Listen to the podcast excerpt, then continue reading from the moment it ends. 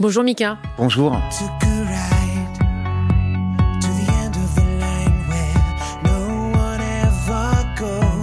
Vous êtes auteur, compositeur, interprète, musicien français, par adoption depuis la sortie de votre premier album, Life in Cartoon Motion, qui s'est vendu à plus d'un million et demi d'exemplaires rien qu'en France, quasiment 6 millions dans le monde entier. Et puis euh, le chemin parcouru ne s'arrête pas là avec euh, cette stature de coach dans l'émission The Voice. Et aujourd'hui vous sortez euh, votre nouvel album, c'est le sixième, il s'intitule Que la tête fleurisse toujours, 12 titres en français. Ce titre d'album, il est très évocateur, Mika. J'ai l'impression que c'est le point de départ avant même qu'on ait envie d'écouter cet album. C'était le point de départ, je me suis pas rendu compte jusqu'à plus tard. Et en fait, l'album s'appelle Que ta tête fleurisse toujours. Et c'est une sorte de provocation. Et c'est drôle parce que quand je l'ai écrit et quand je cherchais le concept pour la, la, la couverture de l'album, je me suis rendu compte que quand on écrit Que ta tête fleurisse toujours, je parlais plus à moi-même. Et tout d'un coup, je prenais un défi qui était lancé à moi et je lançais vers les auditeurs, vers la personne qui va tenir le vinyle ou euh, regarder ça sur un DSP ou sur un écran. C'est un message que j'ai reçu de ma mère. Pour tout dire tout simplement, j'ai travaillé avec ma mère depuis que j'étais très jeune. C'est elle qui m'a formé, on peut dire.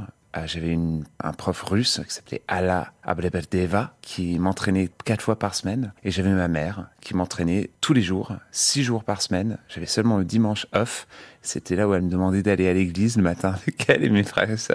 Et on s'entraînait quatre heures, cinq heures par jour. Il y a quelques années, elle est tombée malade, elle a eu euh, un cancer du cerveau et malheureusement cette maladie, elle on voit la personne en train de changer, on voit la frustration de la personne aussi. C'est très dur à vivre, comme beaucoup de gens le savent. Et elle m'a écrit une lettre pour mon anniversaire. C'était un cadeau. Elle n'était pas capable d'aller acheter un cadeau ou de me faire un cadeau parce qu'elle me faisait même avec ses propres mains des cadeaux. Et là, elle me dessine un cadeau. Et euh, ma sœur lui avait donné un iPad avec un stylo pour dessiner parce que c'était plus facile. Elle pouvait envoyer très facilement ses dessins et ses messages. Et c'était plus facile de d'écrire un message en dessin que écrire un email qui était presque impossible pour elle à ce point-là. Donc elle me dessine un cadeau d'anniversaire, c'est un portrait de moi, très naïf, avec euh, une tête, et de la tête, il y a une explosion de fleurs et de feuilles. Et elle dit, cher Mika, joyeux anniversaire, je te souhaite que ta tête fleurisse toujours. Point.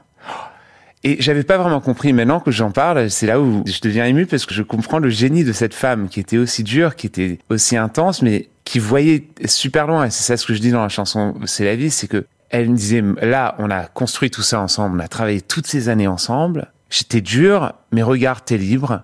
Et je te souhaite juste que maintenant que je vais plus y être, que je, moi je vais disparaître, je te souhaite une seule chose. Pas que tu travailles, pas que tu sois en santé, pas que tu sois rien. Elle a dit, si ta tête elle fleurisse, tu vas toujours être heureux et tu vas toujours trouver une manière et tu probablement t'auras plus de santé et t'auras plus de liberté. Et c'était comme si elle me donnait la, sans que je le sache, elle m'a donné la, la lampe du génie. C'est le seul vœu maintenant que je peux demander au génie si je trouve la lampe, la lanterne. Mais euh, c'est ça. C'est et bon, tout est parti de là. Je me suis rendu compte après. Je me sentais tellement con pour euh, avoir pensé qu'elle me m'envoyait un petit dessin, mais en fait, elle me donnait le clé pour le reste de ma vie créative et de ma vie personnelle. Est-ce que vous êtes libre alors aujourd'hui? Je suis beaucoup plus libre que ce que je pensais que j'allais être. Cet album, il est rempli de nuances, Mika. Il est vraiment extraordinaire parce qu'on vous découvre complètement différemment et on a l'impression que vous êtes, vous avez décidé enfin de vous faire confiance et de prendre du plaisir sans vous préoccuper finalement de ce que pensent les autres. Est-ce que ça veut dire que c'était aussi un album qui vous permet de vous reconnecter à l'essentiel? 100%. C'est, c'est, je reconnecte à l'essentiel. Je pense pas à les conséquences. Et absurdement, ça donne quelque chose qui est plus charnel, qui est plus sensuel, qui est beaucoup plus mélodique, plus pop dans son âme ça cherche pas à plaire. Ça cherche pas à, dire est-ce que les radios vont aimer ça? Est-ce que les gens branchés vont aimer ça? Est-ce que c'est ça? Est-ce que c'est si C'est quelque chose qui s'écrit d'une autre manière. Votre mère, elle a toujours été un exemple, vous l'avez dit. Euh, c'est vrai qu'elle vous a aussi apporté plein de couleurs dans votre vie euh, à travers les costumes, les ateliers de couture qui étaient euh, au sein même de votre propre maison. Et elle avait déjà aussi cette capacité de vous encourager à balayer d'un verre de main le regard des autres. On sent que ça, c'est à l'intérieur de cet album. Cet album, c'est d'abord l'homme que vous êtes devenu aujourd'hui. C'est sûr, c'est l'homme que je suis devenu aujourd'hui qui reconnaît d'où il est venu. c'est un petit peu ce daydreamer. Il y a la couverture de l'album, c'est moi assis sur un nuage. Et on rigolait, je regardais ça avec ma sœur avec qui je travaille depuis le départ, et elle me disait, est-ce que ça fait un peu mort, non? T'es pas un peu gonflé là? Je dis, non, non, non, c'est pas du tout mort, c'est Daydreamer. C'est le mec qui regarde les, nuages et qui voit des dessins. C'est un peu ça, c'est de se reconnecter avec ce Daydreamer, balayer le regard des autres et les pensées des autres. Les lumières flashent, la pluie fracassée, les coups d'impasse est si nuancé. Et dehors le temps s'est figé, tout s'est arrêté. Quand on parle de nuances, effectivement, ce qu'on découvre dans cet album, euh, notamment euh, avec la chanson Passager, par exemple, qui est euh, une guitare acoustique, cette voix, des chœurs en arrière-plan, et vous faites partie des chœurs vous-même. Vous racontez le fait d'être à votre place, de trouver enfin votre place. Vous avez mis du temps à trouver votre place. Est-ce que vous l'avez enfin trouvé Je l'ai trouvé dans, dans l'amour que j'ai pour les gens que j'aime. Je l'ai trouvé dans la gratitude que je cherche à toujours avoir et la reconnaissance pour la, le fait que je peux faire ce que je fais dans ma vie. Et ça, c'est énorme. Ça, c'est, et ça, ça me donne une identité. Je le reconnais dans le fait que je puisse aller euh, dans un petit atelier entouré par des artisans et parler en italien et me sentir comme si cette dame, par exemple, qui travaille avec moi, qui a 72 ans, comme si elle fait partie de ma famille, parce qu'elle, elle, elle trouve une identité dans le travail qu'elle fait avec moi. Moi, je trouve une identité en elle. Le fait que je chante en français et j'ai une partie de moi qui est mon identité, qui est francophone, qui est française. Le fait que ensuite je suis euh, dans une gare en Angleterre en train de chercher des, des musiciens et euh, je trouve une jeune fille euh, qui a 11 ans, on trouve une jeune fille qui a 11 ans, qui est aveugle, qui joue le piano et ça c'est en anglais. C'est ce mélange de toutes ces différentes cultures, toutes ces différentes langues, des comportements différents. Mais la chose qui réunit tout le monde, c'est la musique et c'est l'idée de rester créatif. Et ça, c'est une identité. Il y a de l'émotion à l'état pur hein, dans cet album. Vous avez vraiment lâché prise, vous vous êtes mis à nu. C'est quoi le déclic alors En dehors de, de, ce dessin qui a été offert par votre mère? On vous sent tellement heureux, Mika. J'ai 40 ans. C'est bien, non? Euh, mon père me demandait toujours euh, la chose qui me faisait le plus plaisir. Je dis écoute, la chose qui me fait le plus plaisir, c'est que le matin, je un jour, je peux pouvoir me, me réveiller, je dois pas aller à l'école. J'aime tellement l'idée d'avoir 60 ans. je disais ça quand j'avais 10 ans. Ouais, j'ai 40 ans, c'est bien, non? On sent en tout cas que ce petit garçon, il a changé, qu'il est devenu euh, un homme, même si vous gardez votre regard d'enfant. Je sens que j'ai pas peur d'être assez dur pour protéger la partie naïve en moi. Vous voyez ce que je veux dire? C'est-à-dire que surtout de la naïveté, vous avez pris conscience que c'était une force. C'est une force, c'est ça, c'est pas bête. C'est une manière de regarder les choses. Mais euh, j'avoue que j'ai beaucoup, beaucoup de chance de pouvoir faire ça, parce que cette naïveté, elle peut être une valeur. C'est pas quelque chose que je dois cacher. C'est un message aussi euh, cet album parce que euh, vous êtes devenu ce Mika-là aujourd'hui après avoir bien galéré euh, enfant avec le harcèlement évidemment scolaire mais avec aussi ce que vous avez vécu avec votre père qui a été tenu en otage à l'ambassade américaine du Koweït. C'est pas aussi une façon de dire qu'il faut garder espoir ah, C'est sûr, ça c'est super important. Et l'espoir en général, c'est super important. La créativité fait partie aussi d'une manière de garder l'espoir. Mon père, et la déstabilisation qu'on a vécue quand on était jeune, on avait beaucoup, on n'avait rien, on avait un peu plus, on n'avait rien encore. On a changé de maison beaucoup, beaucoup de fois. C'est bien sûr quand moi ça me provoque euh, un petit peu ce réflexe toujours. J'ai peur de perdre, j'ai peur de, manquer. de manquer exactement, comme beaucoup de gens c'est normal. Voilà. Ça veut dire qu'il faut pas vivre sur ses acquis non plus. Parce que la vérité, c'est que s'il n'y avait pas cette déstabilisation lorsque mon père était dans la première guerre du Golfe, ensuite on a tout perdu, on a échappé Paris d'une manière assez, euh, bon, pratiquement la nuit. On a pris le ferry de Calais pour aller à Dover. Et ensuite, j'ai eu des problèmes à l'école. Et tout ça, ça m'a amené vers une sorte de mise à, mise à plat. J'ai dû recommencer. Je me sentais complètement sans aucune valeur. L'école, c'était un désastre. Euh, j'avais arrêté de parler, j'avais arrêté de communiquer avec le monde autour de moi. Donc, il fallait reconstruire un système de valeurs pour avoir de l'espoir. Voilà, on revient à l'espoir. Et la musique m'a donné une autre manière de sentir que j'avais de la valeur. Petit à petit, un petit geste au piano, le chant. Ça a commencé avec les vacailles, les petits exercices. Ensuite, c'est devenu, euh, je sais pas, des petits chants de Scarlatti. Après du Scarlatti, c'était du Strauss, du Schubert, et après le Schubert, c'était du Billy Joel, c'était du, du Nina Simone. Et après, c'était mes propres mélodies, mais c'est des pas minuscules qui ont, dans le monde extérieur et vu de l'extérieur, aucune valeur. Et tout d'un coup, ça peut te transformer dans ta vie, ça peut devenir quelque chose qui est considéré qui a de la valeur. Mais au début, il n'y a aucune valeur. Et il faut être assez connecté et assez doux pour se dire, laisse le truc qui a aucune valeur avoir du temps que ça devienne, que ça fleurisse et que ça devienne quelque chose qui peut te changer de la vie et peut impacter ta propre vie et peut-être aller même un, peu plus loin. Elle me dit, écris une chanson contente, pas une chanson déprimante, une chanson que tout le monde aime. Vous avez mis du temps d'ailleurs à parler en français, euh, enfin en tout cas à écrire en français. Euh, au départ, c'était des textes en anglais. Et là, on vous sent de plus en plus à l'aise avec la langue. et, et je joue le jeu avec, euh, par exemple, si je travaille avec Dorian, c'est un petit peu la même manière qu'on a écrit. Euh, elle me dit, moi je le regarde, je lui dis, euh, elle me dit écris une chanson contente. Et lui me répond, il me dit pas une chanson déprimante, euh, avec son un accent bien jamard, bien Lussac Bordeaux quoi. Et moi je lui réponds une chanson que tout le monde aime. Il dit aime. euh. Et voilà, c'est un peu ce jeu de. Et là sur Sweetie Banana, cette chanson, c'est dur à comprendre exactement ce qu'on est en train de dire. On va jamais l'expliquer en tous les cas. Lui me dit coco sur mes lèvres, et moi je réponds un cœur caramel dans des bras cassés. Il me regarde, il me dit, avec un drôle de. Je dis, est-ce qu'on peut dire ça? Il dit, ah bah pourquoi pas, maintenant on le dit. C'est un jeu de mots. Ça commence la dispute, les mots durs, les mots bruts. Bouchez-vous les oreilles, car le monde se réveille. Il me parle d'Athènes et de tout ce qu'il aime. Mais soyons réalistes, je ne suis plus dans la liste. Il y a beaucoup plus de poésie, effectivement. euh, Vous jouez davantage avec les mots. euh, Effectivement, il y a la complicité de mais simplement, on sent que vous êtes ouvert, quoi, que vous vous autorisez à tout dire. Est-ce que c'est de ça qu'il s'agit? Oui, de temps en temps, il y a des conséquences aussi. dire aussi les non-dits, dire aussi les choses qu'on a peur de, de confronter dans la vraie vie, c'est drôle parce que c'est ce que je faisais vraiment quand j'avais 14 ans et j'écrivais au piano à l'école. Et là, j'ai recommencé à le faire. Il y a une chanson s'appelle Moi on dit Paris et qui parle de mon conjoint et bon, ça fait maintenant 18 ans qu'on est ensemble. Et il y a un texte qui dit ça commence la dispute, les mots durs, les mots bruts, bouchez-vous les oreilles car le monde se réveille. Il me parle d'Athènes et de tout ce qu'il aime, mais soyons réalistes, je ne suis plus dans la liste. Qu'est-ce qu'il va faire chez les Grecs? Parce qu'il est moitié grec. Est-ce que là-bas il y a un mec? Mais please excuse my French. Mais je crois bien que c'est fini. Moi, Andy et Paris. Et euh, je suis pas en train de dire que c'est fini entre moi et lui. Je suis en train de dire, ok, moi, Paris et Andy, ce triangle ne marche pas. Donc, il va à Athènes. Moi, je reste ici. Je vais lui voir et je reviens. Je sépare les choses. C'est drôle parce que c'était une des premières chansons que j'avais écrites pour cet album. Et c'est là où je me suis dit, ah, en fait, écrire en français, ça peut être utile. Parce que ça peut être juste pour moi. Le problème, c'est que maintenant, il, a vu certains interviews, ça lui plaît pas trop. Je- J'espère que celle-ci va lui plaire. je sais pas si on va lui montrer, je ne sais pas. Vous chantez euh, Danser la vie, c'est quoi rides sur mon visage Vieillir est un naufrage?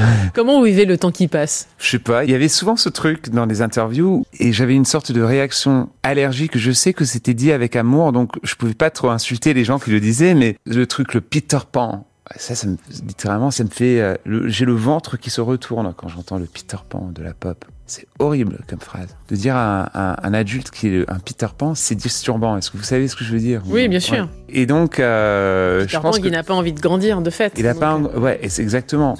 Être un enfant terrible, c'est beaucoup plus intéressant.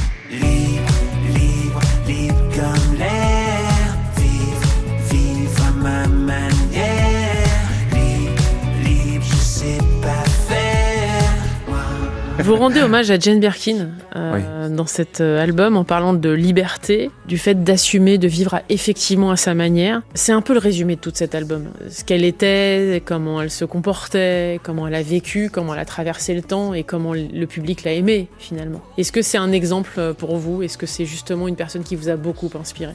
Beaucoup comment le public a aimé Jane Birkin, c'est une phrase très importante. Ils l'ont aimée, mais elle appartenait jamais à tout le monde. Elle était toujours sa propre dame, sa propre personne.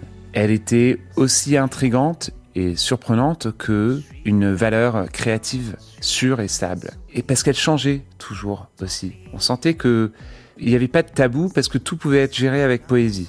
Le sexe, la sensualité, la politique, et la vie, la douleur, la joie. C'était très osé et jamais, jamais, jamais vulgaire. C'était entièrement poétique, du début jusqu'à la fin. La chanson était écrite euh, bien avant sa mort. Et c'était vraiment pour ces valeurs-là. On s'est seulement croisés quelques fois et, j'ai essayé plusieurs fois de, faire des choses. C'était un peu, je pense, un peu trop tard. Elle faisait pas trop de concerts à ce point-là. Et euh, pour moi, c'était une évidence d'écrire une chanson, euh, de déclarer de l'amour d'une manière très ouverte, sans se poser les questions, sans chercher à être trop compliqué avec une déclaration d'amour, de, de parler clair, de parler simple et de parler vrai. Je me suis posé la question de savoir si cet album c'était pas une réponse euh, à votre tube de 2006, Relax, Easy, finalement. Une suite logique. Je pense. Quand j'ai écrit Relax, je répondais à une circonstance très difficile en restant doux, en restant tendre, en ouvrant totalement mon- ma poitrine. Bon, très peu de gens le savent, mais, mais Relax, je l'ai écrit parce que j'étais dans, le- dans, dans le métro et il y a eu les attentats à Londres. On était évacués. Vous êtes rentré et vous avez écrit le texte j'ai écrit la chanson en 15 minutes. C'était un, un sorte de... Qu'est-ce que je fais? J'écris. C'est une urgence de vie. Et en fait, c'est ce qu'on retrouve dans cet album. Une urgence de vivre. Voilà. C'est plus qu'une urgence de vivre qu'une une urgence de vie. C'est une urgence de vivre. Comment vous avez travaillé cette voix, Mika? Parce que là, vous allez chercher euh, des choses complètement différentes. euh, Vous êtes limite en tête à tête avec vous-même, enfin, et, et vous nous communiquez euh, ça. C'est d'une justesse. Vous êtes comme un funambule quand on vous écoute. Par moment, est-ce que vous avez travaillé votre voix J'ai beaucoup travaillé la voix. J'ai un coach tous les jours. J'en ai plusieurs, mais là récemment, je me suis vraiment, vraiment, et j'en parle jamais. Mais maintenant, je vais en parler parce que il travaille beaucoup avec moi et, euh, souvent il est dans son pyjama parce que je suis à, Séoul ou je suis aux États-Unis et il me dit toujours oui. Souvent c'est un café dans sa main et très souvent c'est un whisky parce que c'est à, à 11 heures du soir qu'il est en train de me, me coacher avec le décalage horaire. Il s'appelle Damien Silver et euh, c'est un sorte de check-up quotidien. C'est de la muscu. Donc comment muscler deux petits muscles qui font moins d'un centimètre en longueur et quelques millimètres en largeur. C'est dingue, non?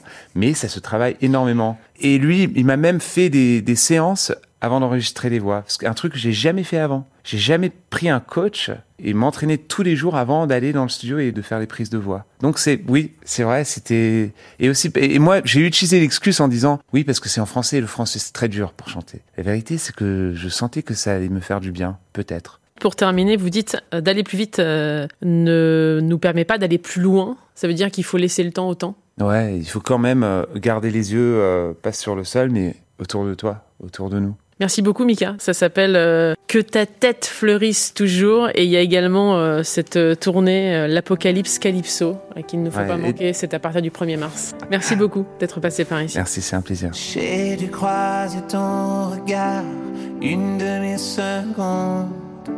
J'ai voulu te voir dans tout ce monde. Je prendrai le risque ce soir, cette envie vagabonde, libre de ta voix et comme une bombe. Si tu me vois, oui, moi je te vois.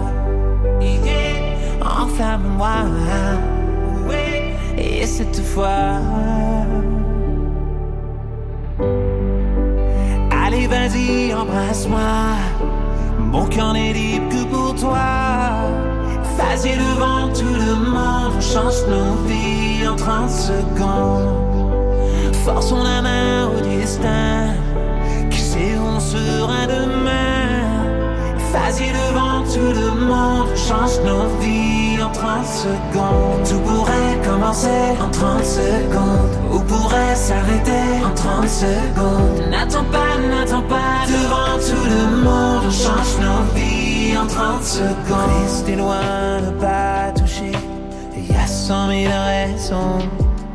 On va pas écouter de toute façon. 30 secondes pour toute une vie, on va payer cher. Ce bout de paradis mis en enfer. Si tu me vois, moi je te vois. Enflamme-moi, oui, et cette fois. Allez, vas-y, embrasse-moi. Mon cœur n'est libre que pour toi. Vas-y devant tout le monde, on change nos vies en 30 secondes. Forçons la main au destin, qui sait où on sera demain? Vas-y devant tout le monde, on change nos vies en 30 secondes. Tout pourrait commencer en 30 secondes, ou pourrait s'arrêter en 30 secondes. N'attends pas, n'attends pas, devant tout le monde, on change nos vies en 30 secondes. Tout pourrait commencer en 30 secondes, ou pourrait s'arrêter en 30 secondes. N'attends pas, n'attends pas, devant tout le monde, on change nos vies en 30 secondes.